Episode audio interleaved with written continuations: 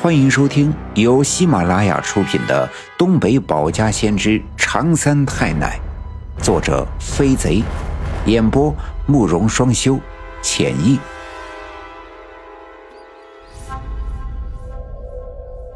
第二百九十六章：大火灾护体金身县，小儿郎离奇藏木箱。这场大火来的实在突然。而且烧得太过猛烈，从我发现火苗到现在，整个屋子已经被火海吞噬。仅仅就在那一两分钟之间，全家人都陷入了一片慌乱之中，完全不知道该如何是好。这火焰肆虐地燃烧着，噼里啪啦的声音传入了我们的耳朵，好似是恶魔的手爪将恐惧强塞入我们的心中。突然，我想起了什么，猛地往爷爷住的西屋跑去，一脚踢开西屋的屋门，顾不得火焰已经将西屋完全的燃烧了起来，顶着滚滚的热浪，直接向炕烧冲去。我爸爸拉着我妈妈和我爷爷也一起冲了进来，他们知道我一定是去抢救放在炕烧的奶奶留下来的那个红漆木柜。的确。我就是要抢那个红漆木柜，一来呀，那是奶奶留下来的东西，不管怎样，我都不能把它留在火海之中；二来是那里有很多仙家的法器，或许将来都能用得着。爸爸本想冲过来一把抱住我，却没想到我的动作如此之快。等他和爷爷妈妈闯进屋子的时候，我已经冲到了炕梢。这火焰已经将炕上的被褥引燃，即将波及到那个红漆木柜。来不及多想，我一下子扑了上去，用我的身体将那个红漆木柜护住。西屋的墙上糊着报纸，每年都要糊上新的一层。这日久天长，那些报纸已经很厚。这墙上挂着一些衣服，这些都是易燃的，所以。没等炕上被褥的火焰冲过来，西面的墙以及顶棚都已经在剧烈的燃烧了。而就在我爷爷和我爸爸准备冲上前来把我拉起来的时候，突然轰隆隆的一声响，西面的顶棚塌下来一大片，燃烧着的房梁和屋顶上的泥土瓦砾哗啦啦的掉了下来，将我埋在了里面。这一切。来的太过突然，完全没给我们任何人反应过来的机会。当所有人缓过神来的时候，眼前已经只是一堆冒着烟尘的瓦砾了。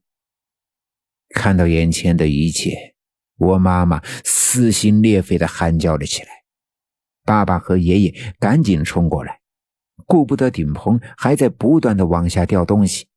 更顾不得这堆瓦砾上的房梁还在燃烧，吐着火焰。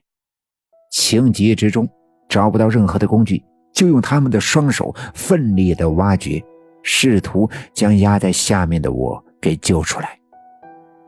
血肉亲情，往往会在危急的时候爆发出惊人的力量。但不管怎样，眼前的情况实在是太糟糕了。很多事情，无论怎样，都是人力所不能左右的。就比如眼前的一切，顶棚还在不断的坍塌，一根粗壮的房梁轰隆的一声掉在了我爷爷和我爸爸的眼前，阻挡着他们救我的道路。那根房梁剧烈的燃烧着，熊熊的火焰喷吐出滚滚热浪，让人不能近前。面对这样突如其来的灾难，他们最终无能为力，只能眼睁睁地看着我被埋在这堆废墟下面，却无法施救。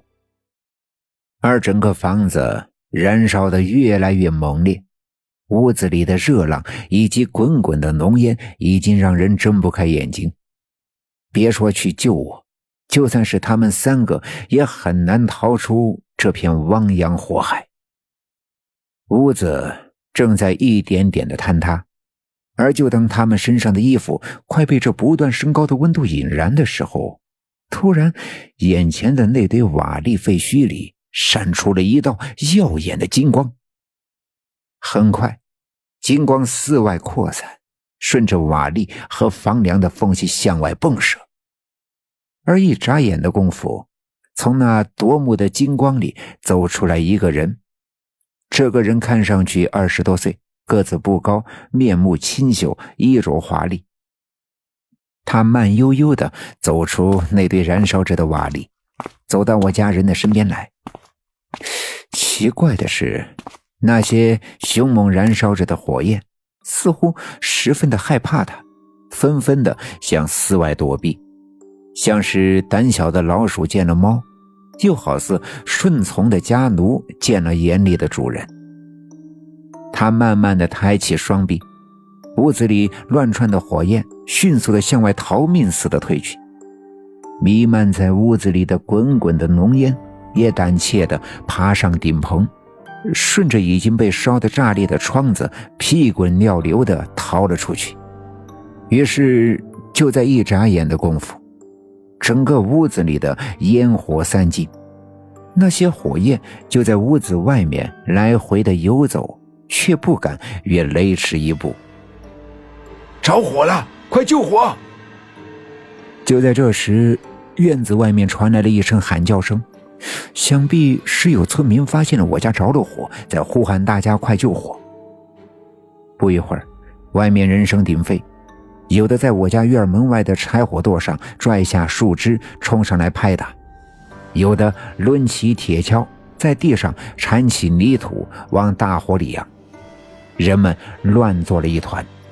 我们家的房子已经有几十年了，再加上天干物燥，这燃烧起来噼里啪啦的作响。可那些火焰尽管凶猛，却一直就在屋子的外面燃烧，这一星一点都不曾再跳进屋子。